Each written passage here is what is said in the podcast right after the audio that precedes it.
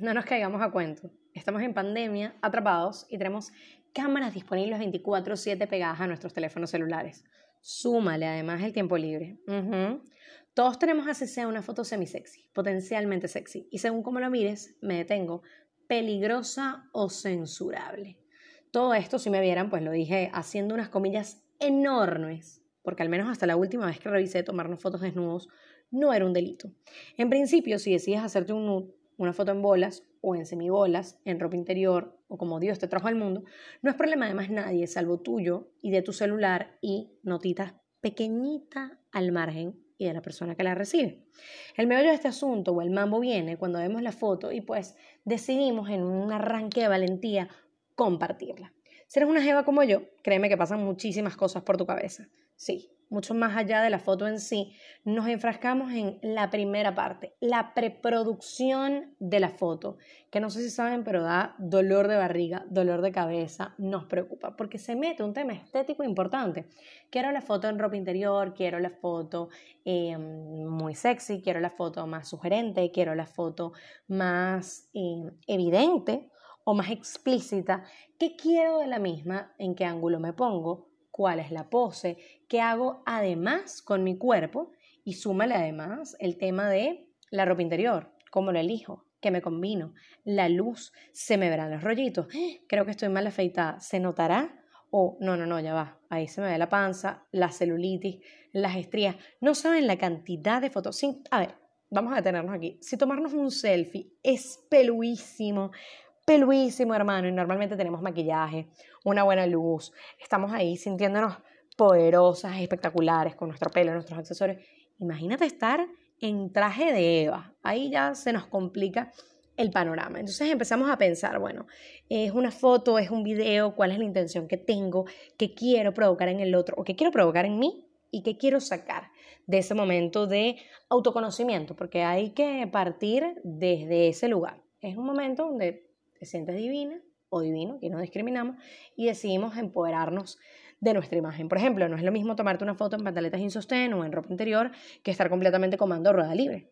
Pues entonces, después de que eso pasa, nosotros chequeamos como Smell Sousa si nos vemos bien, si se nos nota de nuevo un rollo, si estamos paradas, si es indiscreto y bueno, montones, montones de detalles. Una vez que superamos esta primera prueba, que es eliminar por lo menos entre 25 y 30 fotos del celular porque esta no me gusta, aquí me veo gorda, aquí no me ve, me sale una papada, creo que no es sexy, creo que no funciona. Toda esta vuelta, eh, quedamos como Tyra Banks. Usted tiene una sola foto y tienes esa foto en la mano y te fue la primera parte. Ahora viene la gesta más difícil, sí, como me gusta llamarla, el dogma judeocristiano de la culpa, que se divide en dos partes. A me gusta también calificarla como la previa, como en el fútbol, y el análisis de la jugada, o sea, el post-mortem. Lo que pasa antes de que ya usted toma la foto y antes de darle ascend a ese destinatario, bien sea a través de un DM de Instagram, o sea a través de Tinder, o sea en un chat de WhatsApp, o en una reunión de Zoom, lo que sea. Usted elige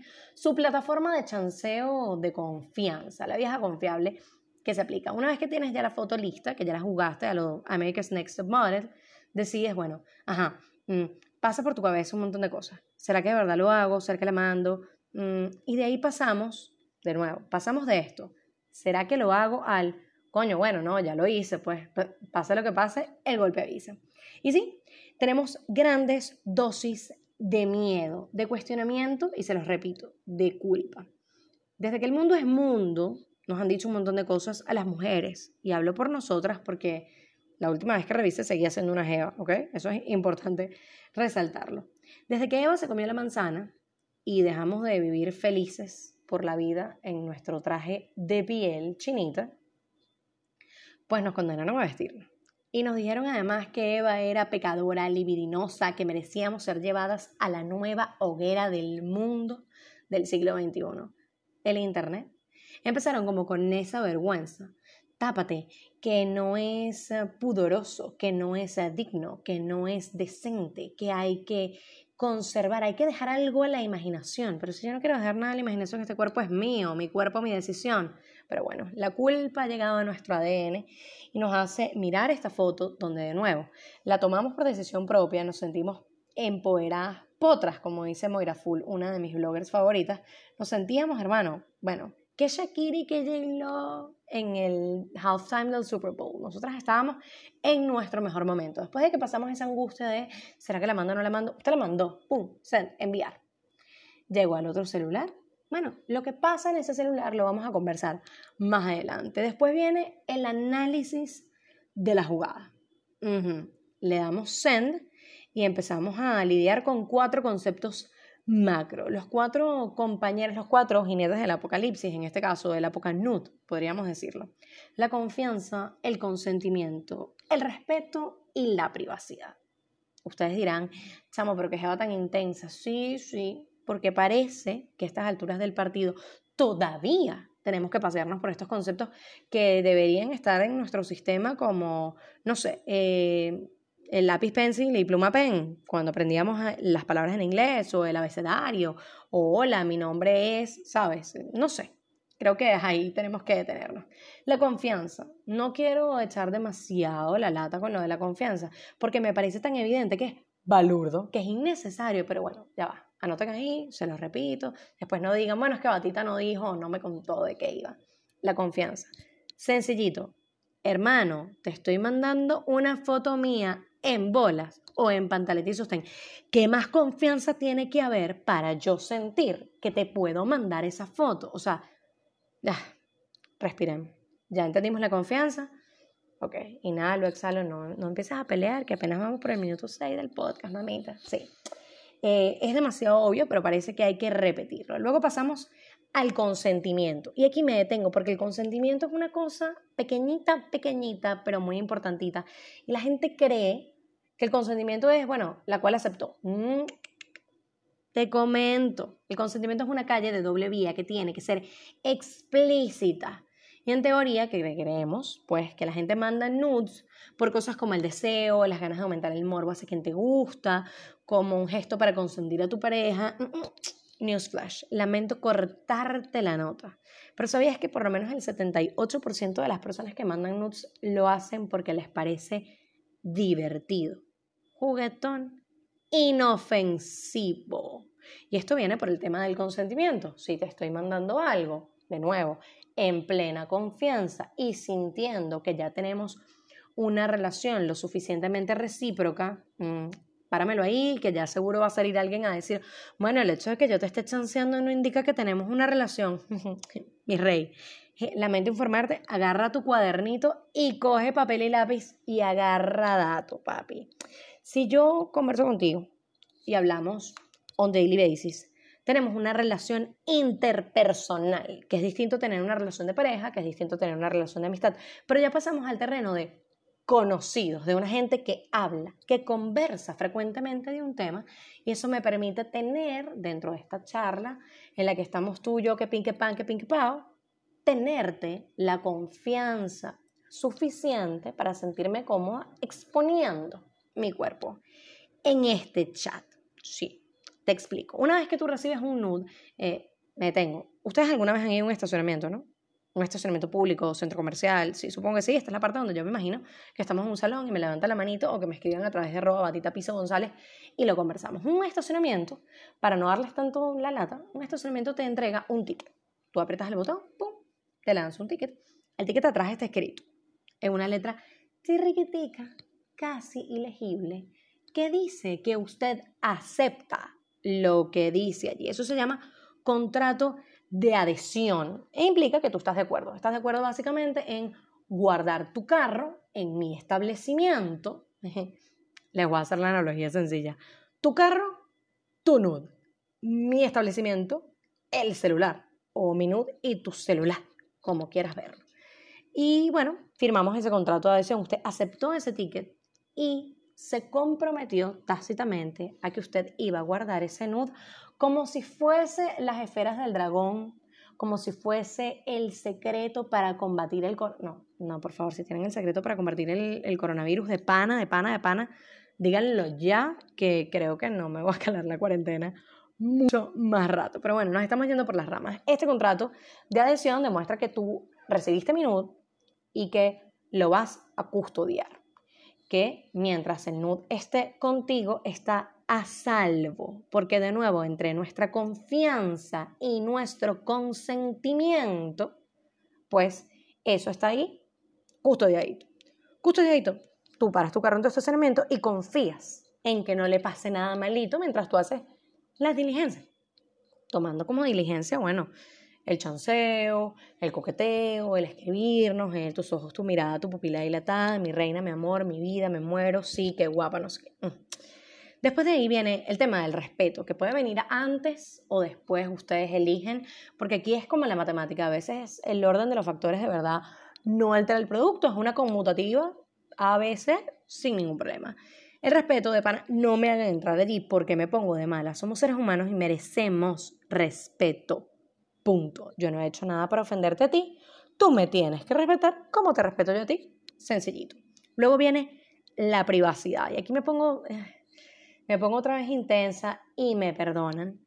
Pero es un tema de privacidad porque es entre tú y yo y nadie más.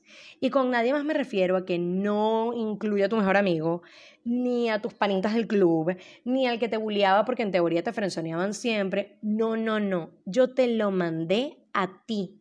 Entiéndase, un destinatario real, una persona del otro lado. Y me detengo, porque seguro ustedes van a decir, ya se me pone moralista la jeva. No, no, es que ese es el gran dilema. El dilema es que llevamos un acto tan sencillo a un lugar moralista donde además la persona, en este caso la mujer, repito, que es lo que puedo hablar porque no te hablo de ficción, sino de algo que podemos vivir o que he vivido en algún momento, em, ahí es donde se nos complica y se nos enrolla el, el, papagayo, ¿sí? Porque básicamente las mujeres somos las que salimos mal paradas, porque ya te hablé que primero tenemos que lidiar con la culpa previa, de será que sí, será que no, qué angustia sin contar el tema estético, ni el estereotipo, ni la presión para verte, bueno, pero que la Sirena 69 se quedó corta, usted se ve divina. Y después tenemos que lidiar además con qué puede pasar si y la angustia y eliminar las fotos de todas partes, de la nube, del respaldo, del chat, del no chat, de revisar otra vez la papelera y qué pasó y se respalda automáticamente los demás dispositivos y pásame el iPad y cierra el celular. Y, angustia, muchachos. Es, como jugar un partido de 120 minutos, o sea, los 90, las dos prórrogas, y llegar a penales, y llegar a penales sintiendo que además eres el peor jugador del mundo, porque así nos hace sentir la sociedad. Nos juzgan y hacen que una cosa sencilla llena moral, pero llena así como cuando tu mamá limpiaba con pinesol que decías, mm, Dios mío, pero por favor, qué, qué dor. Así. Ustedes bañan de moral el cuerpo de la mujer, primero lo supererotizan. Es como, brother, son unas tetas. O sea, ya. Tampoco es, de nuevo, no sé, las últimas gemas del guante de no sé, de quién sé. No, no, no. Son unas tetas, María. Hasta ahí. Bueno, este, empiezan a jugar a quienes lo hacemos. Y además empiezan a lanzar unos pequeños subtextos de si se filtra el nude, bueno, pero lo tenías que haber visto venir. Es que tú sabes que cuando tú entregas esa foto, pues ya pierdes derecho sobre ella. Bueno, pero no tenía que haber salido tu cara. O sea, todo el mundo sabe que la ley de los nudes es que no se te puede identificar. ¿En serio? O sea, no, no, tú, tú me tienes que estar echando broma. De, de, me voy a detener aquí. Mm, pausa, porque hay que seguir educándonos. Los nudes existen desde que el mundo es mundo. Así es y lo sabemos, la desnudez ha existido desde que básicamente nos crearon y caminamos en esta tierra, pero no es a partir sino del 2014 más o menos, ya con la entrada en tendencia de las redes sociales, con este boom de Instagram, de Snapchat y de todas estas apps de sexting, que ocurre este Celebgate donde muchísimas famosas de Jennifer Lawrence para abajo han sido expuestas con una filtración y también a unas comillas gigantes, porque no se filtran. O sea, no es el chorro que cae del apartamento del vecino por arte de magia, porque se le desborda el fregaplato. No. La filtración no es que yo fui torpe y sin querer le envié. No, la filtración las más de las veces viene agarrada o asida a la mala intención de alguien de compartir algo que le llegó. En el caso de las celebridades va por lucrarse o por tratar de desprestigiarlas y en el caso de la mujer como tú, como yo, como María, como Juana, como cualquiera de nuestras amigas en este momento pasa por, uno, el ego terrible, bajo, patético y ruin, porque no hay otro calificativo, del varoncito que se saltó los cuatro pasos anteriores, que violó tu respeto, tu confianza, tu consentimiento y tu privacidad, porque necesitaba difundirlo en el grupito de los amigos para sentirse, no sé, más hombre, más valioso, para decir, bueno, esta es la chama con la que yo salgo, no lo sé, no sé qué pasa por la retorcida mente de un chamo que estuvo compartiendo este, este tema en WhatsApp. Sí sé que una de las grandes cosas y una de las grandes fallas es que eh, nos escandalizamos y no entendemos que no, no, no, no es un escándalo. Escándalo es una canción, una canción de Rafael de los 60, 70. No, no, no. Esto es un crimen sexual. Esto es violencia. Es agarrar algo que te confiaron, repito, solo a ti en un acto consentido y donde además demuestra la vulnerabilidad de esa persona y lo segura que se siente conversando contigo para, bueno, tus bajos instintos y tus placeres o para sentir que eres el macho alfa del grupo. De nuevo, pasa porque trasladamos la culpa a la víctima. Recuerden esta palabra maravillosa y es ella se lo buscó, quién la manda, bueno, pero qué tanto. Y además justificamos el comportamiento del varoncito porque es que ellos son así. O sea, es normal. Empezamos a quitarle la responsabilidad a quien se encarga de difundir algo que además está tipificado en muchísimas legislaciones como pornografía no consentida que es la difusión de un material que está hecho de manera privada y de manera eh, autónoma por una persona mediante quien la recibe y quien decide divulgarla. Y pasa que, por ejemplo, en nuestro país, pues se la pasamos a un tipo porque es simpático o porque nos cae bien, o porque tiene influencia, o porque, ay, bueno, pero pobrecito, pido disculpas. No, no, eh, tu disculpa no quita el temor, el miedo, la vergüenza y lo asqueada que logra sentirse una chama después de que esto pasa. Porque sí, una se siente, y la cito nuevamente porque me parece un ejemplo de, una mujer que está haciendo una chama increíble en el, en el ámbito de eh, apoderarse de su contenido sexual y erótico como les tienen en 69. Pasamos de sentirnos esa mami a sentirte desnuda en el bulevar de la Plaza Sucre de Katia, de la Avenida Sucre, rodeada de un montón de cosas que no entiendes y avergonzada de tener un cuerpo. O sea, la sociedad te sexualiza. Quiere que seas mami, que te diviertas, que te apoderes de tu sexualidad. Te venden contenido 24/7.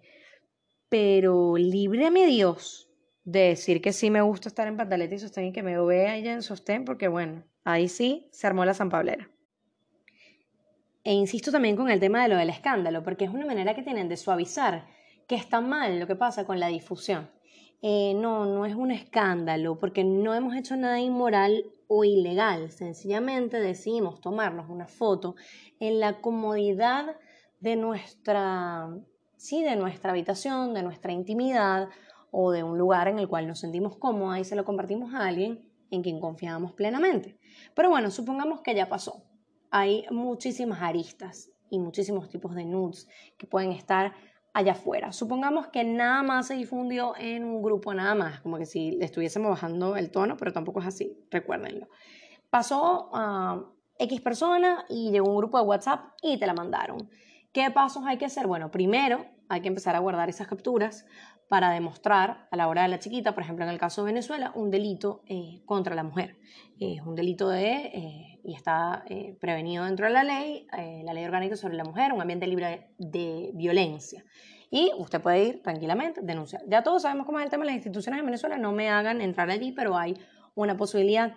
La segunda es que puedes empezar a limpiar ese récord. Supongamos que fue colocada en una plataforma como Instagram o como Twitter o como Facebook, puedes ir a las políticas de privacidad y puedes denunciar la foto y pedir que se baje ese contenido. Si en cambio quien recibió el nude está tratando de chantajearte, hay dos aristas muy importantes, hay dos maneras de lidiar con esto. La primera es de una actriz de Hollywood eh, que decidió, la estaban eh, haciendo sentir mal, una de las actrices de El Señor de los Anillos, la estaban haciendo sentir mal, una periodista, imagínense que, que ruin, una periodista consiguió unas fotos de ella a través de un exnovio, eso se llama eh, revenge porn o pornografía de venganza, que de eso también les voy a hablar en un rato, y se las vendió a este exnovio, eh, vamos a llamarlo Perdedor 1, Perdedor 1 se la vendió a esta reportera, y la reportera decidió que si esta actriz no le pagaba una módica suma, cuantiosa, además, porque ustedes saben el boom del Señor de los Anillos, eh, ella iba a dedicarse a difundir estas fotos a los medios. ¿Qué hizo la actriz? Bueno, sencillamente decidió publicarlas en sus redes sociales y decir, mira, me están eh, extorsionando por esto, que también es otro delito. Y yo lo que quiero decir es que este es mi cuerpo, que sí, yo me tomé estas fotos, que me sentía divina, espectacular, dignísima de piropos y transformó esta realidad en algo que nosotros llamamos nudes platónicos. Sepan esto también, eh, anótenlo ahí. Las mujeres nos mandamos nudes platónicos con nuestras amigas. De hecho, la primera aprobación que logramos pedir de una foto medianamente semi-sexy o de una foto donde nos sentimos lindas, incluso una foto normal con ropa completa, eh, para tu Instagram pasa por el chat de tus amigas. Normalmente son chats de tres amigas, o sea, la protagonista de la foto y dos amiguitas más. Entonces, eh, esta actriz decidió transformar esta realidad en ese nude platónico donde consiguió más bien apoyo de toda su comunidad diciendo te ves hermosa, no hay nada que temer, que ganas que esta persona intentase manipularte de esta forma. Esa es una manera de salir adelante. La segunda es evidentemente buscar apoyo en tu círculo y contar lo que está pasando e ir directamente a la fuente del problema y decirle a esa persona lo equivocada que está. Y la tercera eh, es también empezar a enseñar lecciones valiosas. La lección valiosa es decir, si se me filtró un nude, no. Sí, alguien decidió hacer un robo de mi foto y divulgarla sin mi consentimiento y esto es lo que me está pasando. Por eso es importante, igual que en las violaciones, igual que en cualquier delito de este tipo, levantar la voz. No es solo ir ante las autoridades, que todos sabemos que en nuestro caso es bastante complejo y sobre todo en el caso de Latinoamérica, que también escucha este podcast, es complejo porque si bien eh, las instituciones se rasgan las vestiduras diciendo que son feministas y que nos apoyan y que no sé qué, todavía hay muchísimo que avanzar porque las mujeres seguimos teniendo dentro de nuestro ADN pequeñas dosis micromachistas que dicen, bueno, pero para la próxima tápate ya, o bueno, sí, qué lástima, chama, o bueno, pero no le prestas atención, porque he recibido ese tipo de comentarios, he recibido la solidaridad automática que luego trae con la coletilla como, es que te quiero, pero, bueno, casi siempre ese pero tiene visos machistas y de misoginia. No es porque lo hagamos por mal, de nuevo, no quiero meter a todo el mundo en ese saco, pero también ocurre que es que es lo único que sabemos y no hacemos al otro responsable. Entonces, si nosotros no exponemos esto y no vamos por la vida diciendo,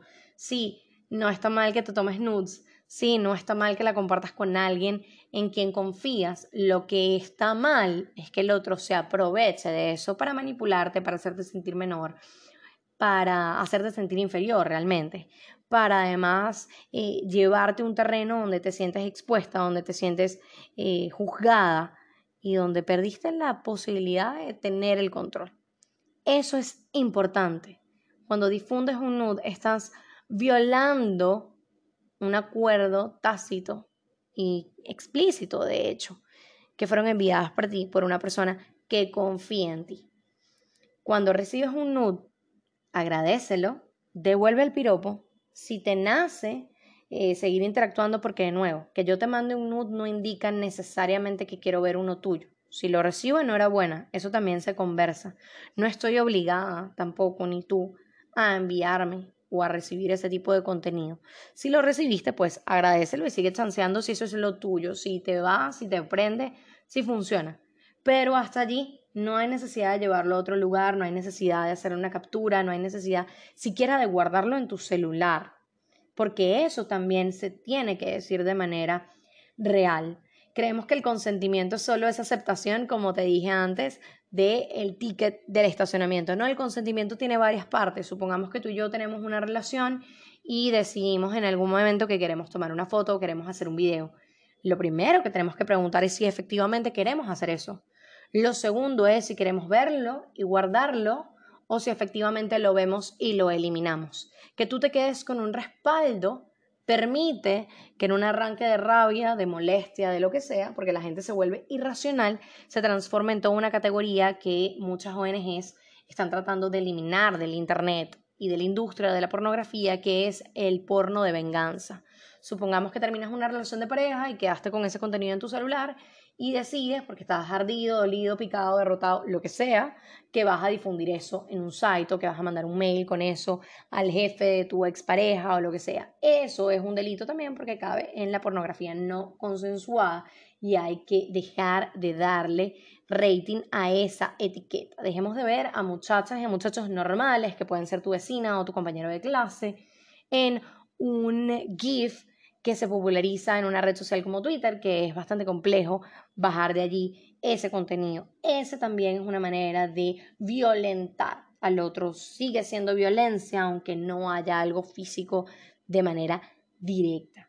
Hasta ahí creo que vamos bien con el tema de los nudes. Podemos explicar un poco más qué sucede. Les puedo dejar un material que he estado leyendo porque lo que quiero que se lleven del día de hoy es que lo que recibes en tu celular es solo para ti que no hay por qué compartirlo, y que además hay toda una industria alrededor de los nudes y de los packs, que son estas fotos en ropa interior, a la cual le puedes sacar provecho y a la cual puedes ser parte siempre y cuando te hagas responsable de ese contenido. Y de eso vamos a hablar más adelante en el capítulo de la semana que viene porque voy a traer un infiltrado porque esto no puede ser solo cromosomas XX, no puede ser solo el punto de vista femenino. Voy a traer a Diego Araujo, arroba de egoísta, para que nos cuente un poco cómo funciona OnlyFans, cómo funcionan estas plataformas donde eh, tomas retratos o selfies o nudes en este tipo de contexto y además él se dedica no solo a hacerse autorretratos de ese tipo, para comercializarlos y para recibir un revenue alrededor, sino que también se encarga de hacerle fotos a personas que de nuevo en su total confianza van a él con un acuerdo de servicios para tomar estas fotos. Si quieres seguir leyendo sobre el tema de los nudes, te recomiendo que revises Sexting Panic. Es un libro de una autora llamada Amy Adele Hasinoff que cuenta qué sucede alrededor de esta industria o de esta realidad tecnológica que es el sexting y qué pasa además con el contenido que llega al Internet y que está en cada uno de nuestros celulares.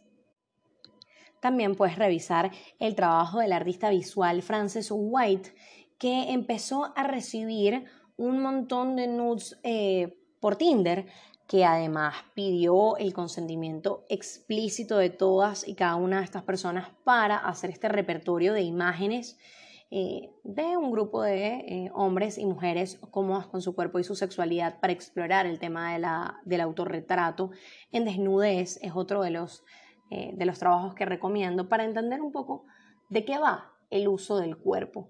Esta mera existencia evidentemente es para ser mirado y consumido por la persona que lo recibe y de eso va de abrazar esa vulnerabilidad, de además tener una guía sobre la seguridad y la privacidad a tener en cuenta si lo que quieres es mandar un nude y de no caer en el pánico, de no caer en este esquema patriarcal también que automáticamente reviste todo el hecho de culpa. Muchachos, agarren su celular en este momento y vean cuántas fotos han recibido, cuántos videos de este tipo que aún conservan. ¿Por qué las tienen? Han pensado qué hacer con eso, se han sentido de alguna u otra manera eh, preocupados con ese contenido. ¿Alguna vez has mirado tu celular con temor a me van a descubrir algo en una galería? Eso es lo que está mal. Está mal virar el foco a por qué te lo tomaste, por qué lo hiciste, por qué. Además, en, acciones de personas que van con el feminismo en la boca y con el empoderamiento femenino y con claro que sí, háganse dueñas de sus cuerpos, disfrútenlo, vívanlo a plenitud, pero luego es jepa flaca, pero es que tú también, tú también te lo buscas, tú también te metes en unos temas. No, tratemos también de ponernos en los zapatos de la otra persona que hizo algo que es natural, porque el sexo es natural, es una necesidad fisiológica. Entender nuestro cuerpo también hace que seamos personas más plenas, que podamos estar en total control de quienes somos, de nuestra identidad, es una manera de conocernos, pero también demuestra quiénes somos. Es importante que lo tengas siempre en cuenta y que al final ese nude que te llegó es un regalo que te está haciendo una persona porque te considera de alguna u otra forma digno de su confianza. No lo rotes, no es algo que tengamos que rotar. Otras cosas, capaz podemos hablar de ello más adelante. Si te gusta este episodio, ya sabes que puedes darme follow a través de las redes sociales, arroba batita piso González, que lo podemos comentar, que puedes llegarte y decirme ¿Qué opinas? ¿Qué has pensado? Y si en algún momento en esta pandemia te pasó por la cabeza la necesidad de abrirte un OnlyFans. Esto se llama Sin cortarte la nota, conversaciones serias con una jevita intensa. Chau, chau.